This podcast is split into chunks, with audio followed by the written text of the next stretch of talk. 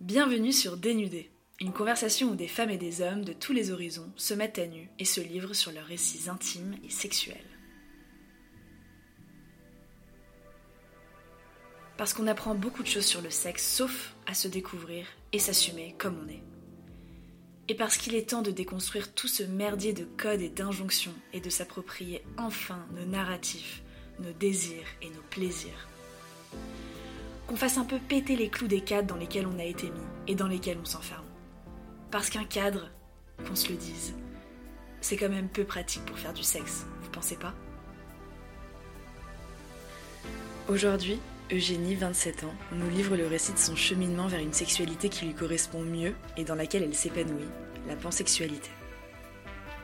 Elle nous raconte comment elle a questionné le cadre hétéronormé de ses relations affectives et sexuelles après 6 ans de relations en couple et comment elle apprend, depuis deux ans, à redécouvrir ses désirs, ses plaisirs, son orientation sexuelle et par là même son amour-propre. À travers son témoignage, elle nous livre avec une grande sensibilité les questions qu'elle s'est posées, les découvertes sexuelles qu'elle a faites, mais aussi les doutes qui l'animent encore aujourd'hui alors que sa quête ne fait que commencer. Bonne écoute. Moi c'est Eugénie, je suis comédienne, j'ai 27 ans. Je décortique ma propre sexualité depuis euh, deux ans. Je me suis séparée d'une longue relation il y a deux ans. J'étais pendant six ans dans une relation extrêmement hétéronormée, euh, en couple, où je me projetais avec des enfants. Euh, je vais passer dans le cliché, hein, une maison, le chien, etc. et puis un jour, on s'est dit mutuellement avec mon ex, mais, mais qu'est-ce qu'on fait en fait? On s'est mis ensemble à 19 ans et on s'est dit que qu'on avait besoin de s'ouvrir euh, juste personnellement et que moi, en tant que bonne femme de son homme, je me suis complètement oubliée et euh, je me suis livrée à lui. Et lui, en tant que, que bon homme de sa femme aussi, hein, on va dire, euh, il s'est aussi un peu oublié et on s'est complètement construit à deux et on avait envie de devenir un. Quand tu dis que tu avais tendance à t'oublier dans la relation, ça se manifestait comment? Par lui faire tout ce que lui je pensais, attendais. Pas tout ce que lui voulait, hein, mais plus euh, je voulais être parfaite selon son regard. Et du coup, il y avait cette idée de ah, euh, je dois pas être euh, dérangeante, je dois pas prendre de place. Donc, je m'oublie pour que notre duo fonctionne parfaitement. J'ai pas vraiment d'exemple précis, peut-être des envies, hein, des choses où j'ai pas mon propre libre arbitre. Et là, bah, à deux, on fait des compromis que je ne voulais pas faire. Pas, pas à 25 ans en tout cas. En quoi s'oublier et former qu'un, c'est un potentiel problème pour toi? Ouais, c'est hyper personnel parce que je comprends que d'autres peuvent être très bien à deux. Mais moi, je. J'avais besoin d'être avec moi. J'avais ce truc de. Je ne veux pas être la femme de mon homme. Je viens d'une famille assez traditionnelle, donc catholique, donc euh, très hétéronormée et pas non plus la femme au foyer, mais limite, en tout cas la femme qui dépend de son homme. Et je voulais beaucoup me détacher de ça. Et quand je me suis rendu compte que j'allais un peu dans ce schéma, sans non plus être euh, dans un rapport extrêmement sexiste, hein. mon, ex était très euh, gentil avec moi, mais c'est juste des rapports inconscients, où moi-même inconsciemment j'étais euh, misogyne. Et du coup, lui aussi inconsciemment. Et je pense que c'est ça où j'ai voulu me détacher de d'appartenir à quelqu'un. moi, ça me va pas et est-ce que tu suggères que euh, justement cette tendance à l'oubli de soi et, au sacrifice de son libre arbitre, ça va de pair avec euh, quelque chose d'hétéronormé? Malheureusement, j'ai un peu envie de dire oui parce qu'on a grandi dans des schémas où la femme dépend de son homme quand même. Et du coup, euh, nos relations hétéronormées, de temps en temps, dans notre inconscient, elles nous conditionnent à, en tant que femme et en tant qu'homme à nous mettre dans des positions qui ne sont pas égales, je trouve. Et, certaines personnes hétéros, euh, j'ai rien contre l'hétérosexualité, arrivent très bien à avoir cette égalité. Mais je trouve qu'elle est hyper dure à trouver, et moi, j'ai pas réussi à la trouver parce que j'étais façonnée euh, comme ça, parce que j'ai regardé des Disney quand j'étais enfant, parce que euh, bah, toutes les filles, les images de, de femmes que j'avais petites, euh, c'était des mères, euh, c'était des, des, femmes de leur homme, mais c'était c'était pas des c'était pas des femmes euh, libres entre guillemets. C'était des personnes dont l'existence était façonnée en dépendance avec d'autres personnes, que ce soit leur mari, leurs enfants. Ouais, exactement. J'avais besoin de me connaître plus, moins en profondeur. On s'est mis ensemble à 19 ans, c'est hyper jeune. On s'est construit en tant qu'adulte ensemble. Et j'avais besoin de me construire en tant qu'adulte seul pour peut-être plus tard revenir dans une relation hétéro euh, à deux et euh, reconstruire ça, peut-être.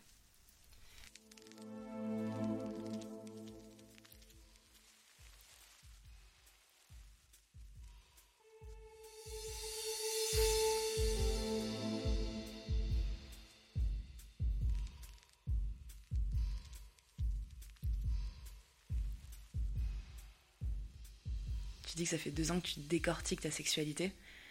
Tu décortiques quoi exactement dans ta sexualité?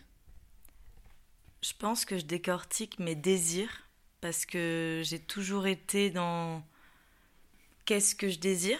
Moi, j'ai pas, je fais pas partie des filles qui se sont masturbées jeunes. Je me suis masturbée hyper tard et je ne savais pas ce que je désirais, ce qui était désirable pour moi. J'avais pas de critères. Euh, pas de fantasme non plus.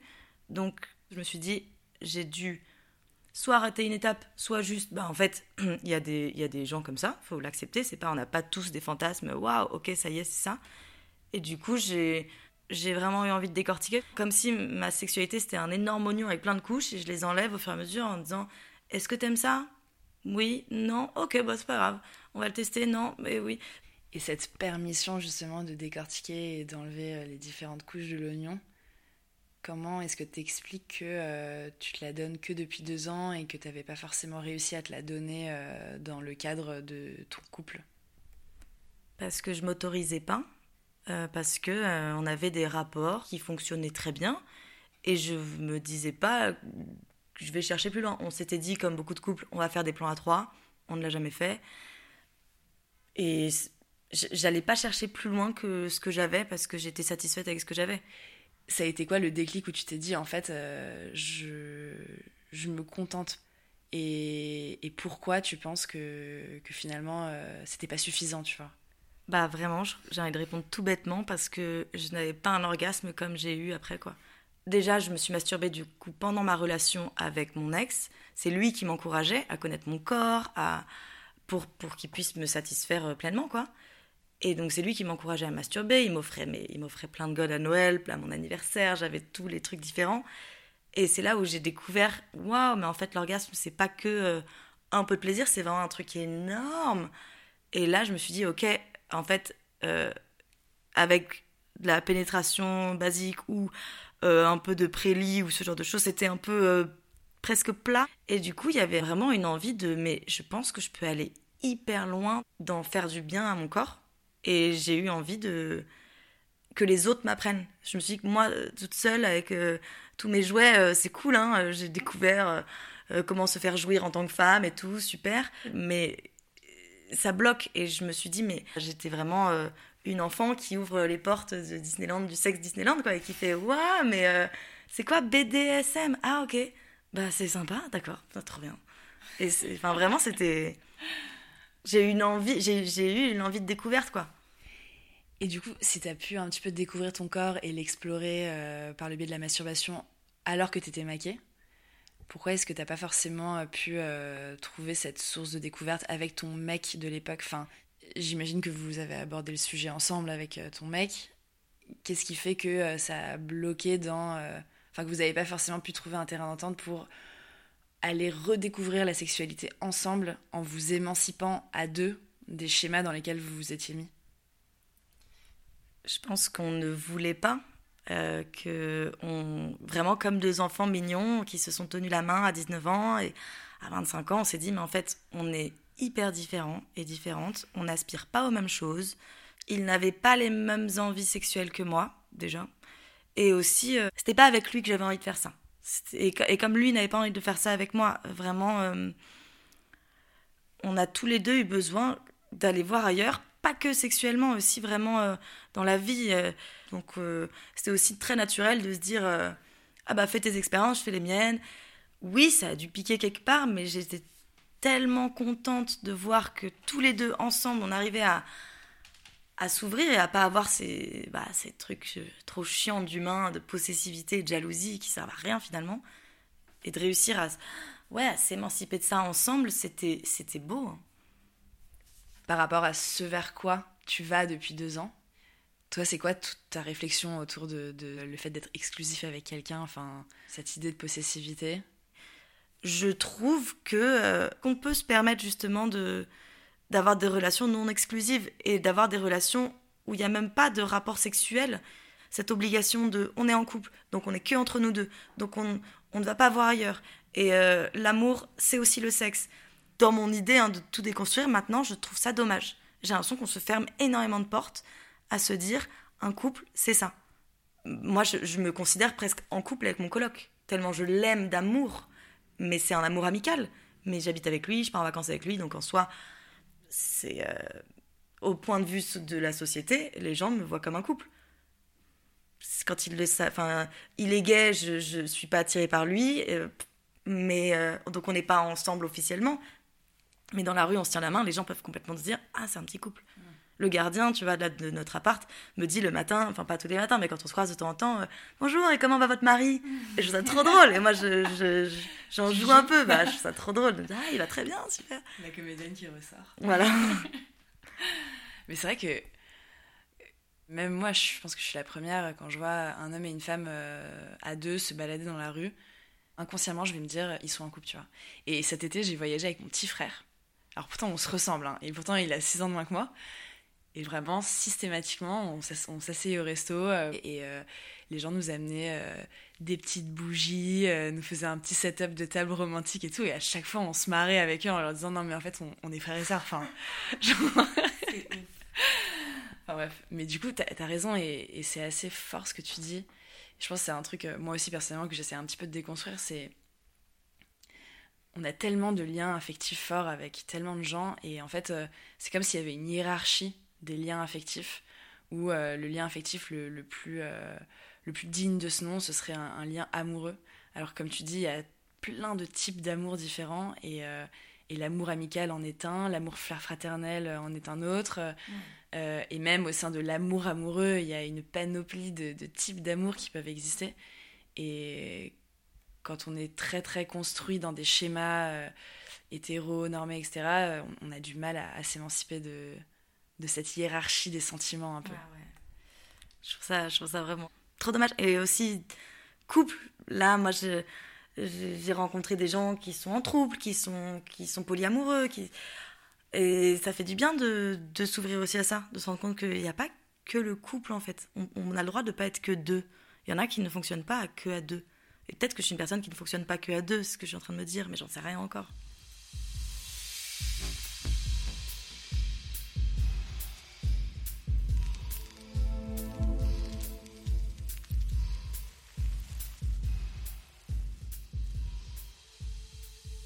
À partir du moment où tu as quitté ton ex, c'est quoi les différentes euh, portes que tu as souhaité ouvrir et que tu ouvres depuis deux ans? Franchement, je crois que j'ai pas de limite et que j'ouvre euh, tout ce qui me vient et où je considère être euh, en terrain safe surtout. J'ai testé avec les femmes, je, me suis rendu compte que j'aimais bien ça, donc je me suis dit ok, bon bah je, vais me considérer bif, je sais pas si j'ai envie de me mettre dans une case, mais voilà.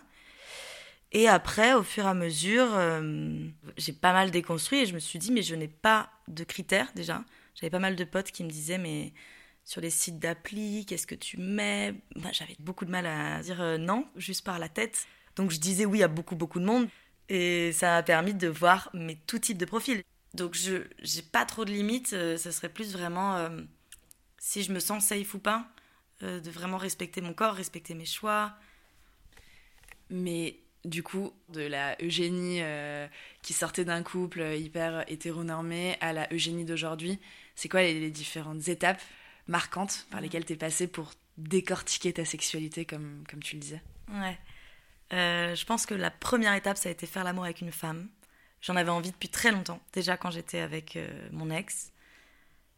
Et donc, bah, application de rencontre je suis rapidement passée par là aussi parce que euh, ben, on s'est séparés en décembre. En mars, il y a eu le premier confinement.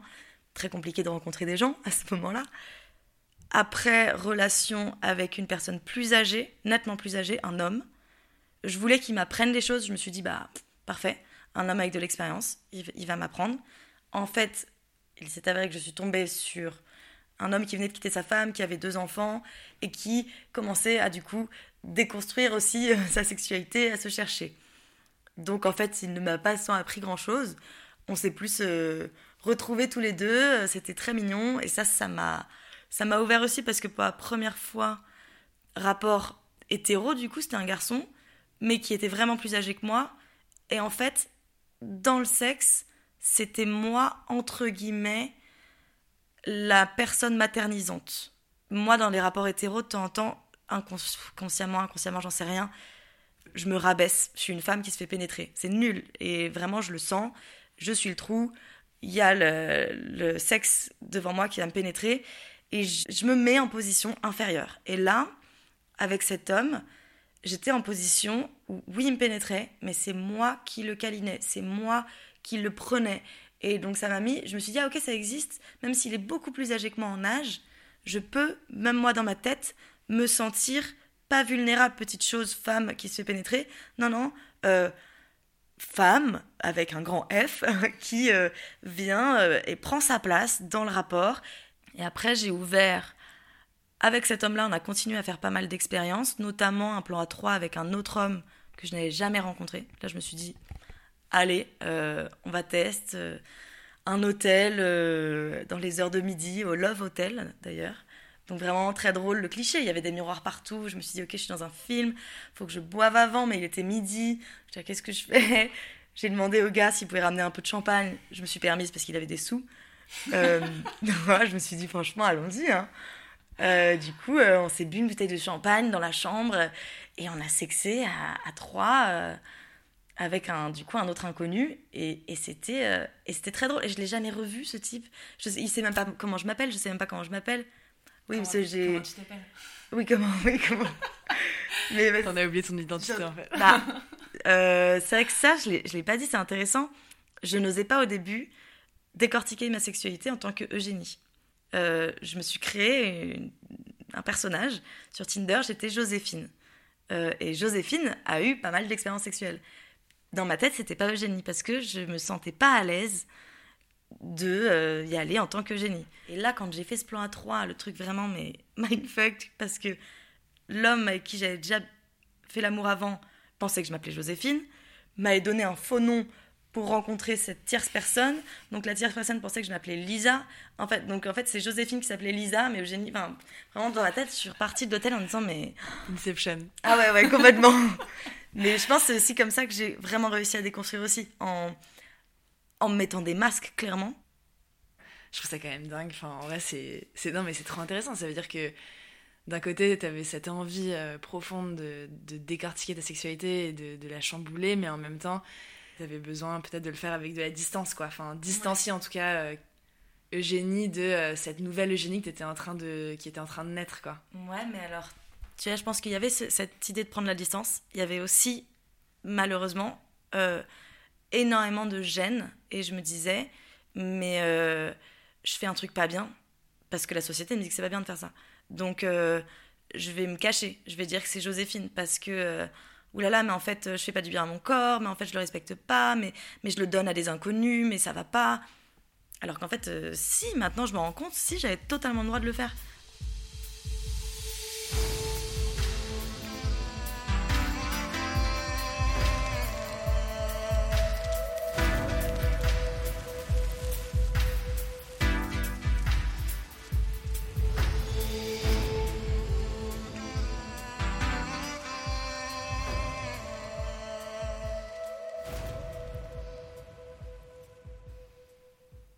Et au fur et à mesure, j'ai enlevé ce masque, j'ai enlevé Joséphine. Et euh, là, j'ai commencé à, m'appeler Eugénie, à être vraiment moi-même, à arrêter de jouer un peu un personnage. Et maintenant, bah, je déconstruis. Euh, j'en suis à faire des partouzes, avec quand même du coup euh, pas mal de monde. Et j'ai eu ma première relation avec une trans, et du coup une femme qui avait son sexe masculin. C'est là où je me suis considérée, du coup on y vient, pansexuelle. On s'est rencontrés en sex party, donc il y a des ateliers souvent avant les partous dans les endroits safe, et là c'est un endroit safe, de consentement, etc. Et je l'ai fait avec elle, où euh, atelier sur le consentement, on doit se demander est-ce que j'ai le droit de toucher tes cheveux? On doit répondre oui. Est-ce que j'ai le droit de Et répondre oui, répondre oui, jusqu'à répondre un non, pour apprendre à dire non en fait. Et donc euh, il faut à un moment sortir un non. Est-ce que j'ai le droit de toucher ta jupe? Non. Ah ok. Et là on doit dire merci pour ton nom. Et ça met tout de suite une atmosphère de, confiance assez agréable. Et du coup moi j'étais avec elle et on a commencé à se caresser les jambes. Et j'ai vu qu'elle bandait, du coup. Donc j'ai vu qu'elle avait un sexe masculin. Et euh, j'ai descendu ma main et j'ai dit Est-ce que je, je, peux l'effleurer au-dessus de la jupe? Elle m'a dit oui. Et là, on a commencé à s'exciter par des caresses très, très délicates toutes les deux. Et après, euh, ben, on s'est retrouvés sur les matelas euh, qui font partie de la salle. Et euh, du coup, euh, on a commencé après à faire l'amour, mais très, très, très naturellement. Et là, je me suis dit, ok, mais alors qu'est-ce qui m'attire chez cette femme? Parce que vraiment, j'ai flashé sur elle très vite à la partouze. Et là, je me suis dit, ok, mais en fait, c'est, c'est pas le genre qui t'excite du tout. C'est la personne. Ah, et donc, j'entends parler, je vois pansexuel, qu'est-ce que c'est? Bon, bah, du coup, peut-être que je suis pansexuel. Après, qu'est-ce que je suis J'en sais rien, mais j'aime faire l'amour avec des corps. Trop intéressant. On va revenir sur cette notion de pansexuel parce que ça vaut le coup vraiment de creuser. Pour moi, euh, une pansexuelle, c'est une personne qui ne va pas s'attacher à des critères physiques, mais à une personnalité, et du coup qui peut vraiment tomber amoureuse ou amoureux de, de quiconque. Euh, du coup, que ce soit une femme, un homme, une personne non binaire, une personne trans, qui n'a pas l'attachement euh, au genre. Alors que bisexuel, c'est on va aimer les femmes et on va aimer les hommes. Et là, pan, c'est vraiment on va aimer euh, euh, tout, tout. Aussi les personnes qui se considèrent ni hommes ni femmes ou, gender fluide. Maintenant, il y a aussi des personnes qui le lundi sont des garçons et le mercredi sont des femmes. Pansexualité, du coup, l'attraction, qu'elle soit affective, amoureuse ou sexuelle, est totalement indépendante de toute forme d'identification de genre et d'orientation sexuelle, c'est ça? Pour moi, ouais, c'est vraiment une personne. M- majeure, quand même. Je précise, c'est pas non plus tout le monde, attention. Euh, c'est vraiment une personne, ouais, ouais, ouais, qui, qui ait aucun critère en fait, que, que le genre ne soit pas un critère. Que le critère, ce soit la personnalité de la personne.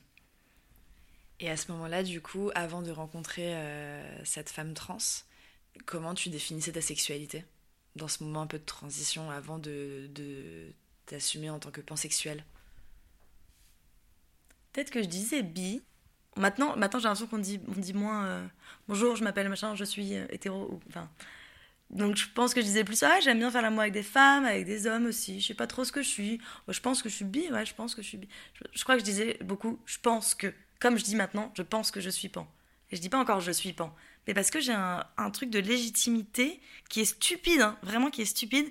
J'ai un truc où je me dis mais je vais, je prends une identité peut-être d'une personne qui se considère vraiment pansexuelle et qui se dit mais euh, cette fille elle a juste fait quelques petites expériences avec quelques personnes et d'un coup elle va se dire pan. Je c'est pas de la pudeur parce que j'ai vraiment envie de, de, de, le prôner. J'ai de la fierté de, me dire bah ouais j'ai- j'ai- j'aime tous les corps. Mais quelle chance. Trop bien en vrai mais je sais pas je, bloque encore sur assumer vraiment de, de me sentir légitime. C'est vraiment un truc de se sentir légitime.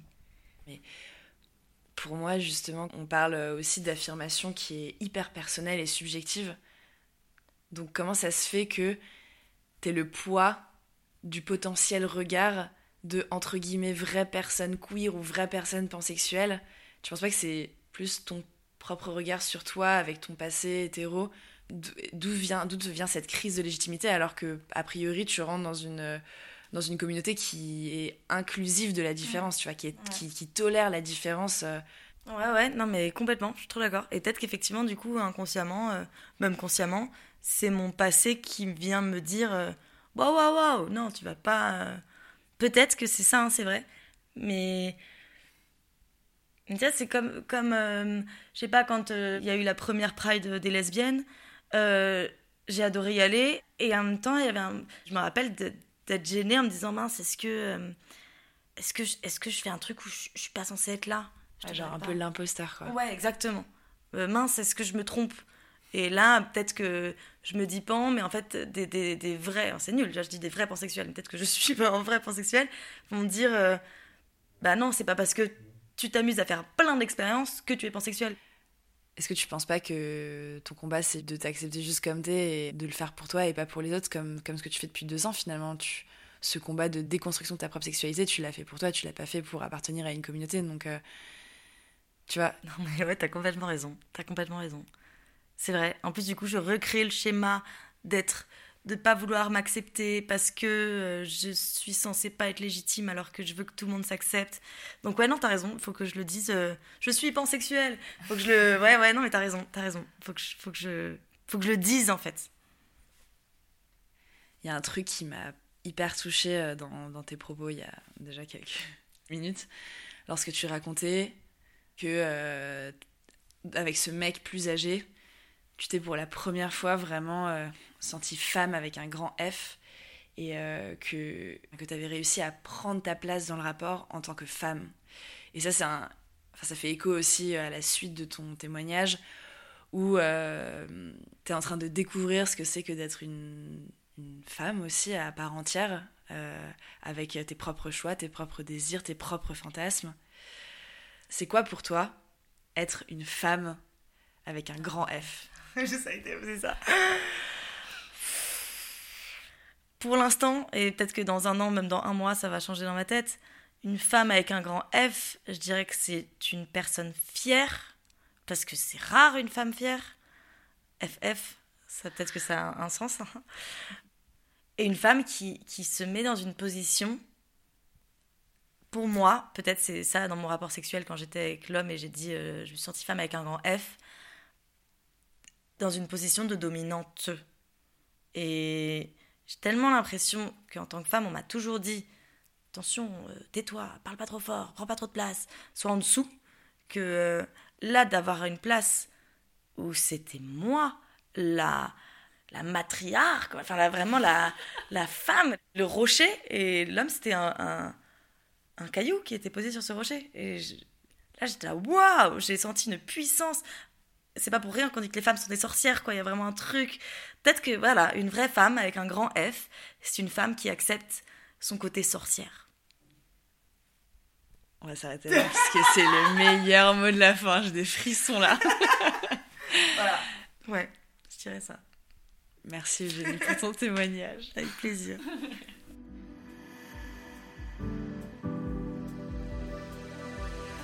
Merci beaucoup à Eugénie pour son témoignage courageux qui invite à se poser les bonnes questions et écouter ses envies. Et merci à vous pour votre écoute. J'espère que son histoire vous a touché ou peut-être éclairé sur certains points de votre sexualité que vous aimeriez, à votre tour, questionner ou redéfinir à l'image de qui vous êtes. A très vite sur Dénudé.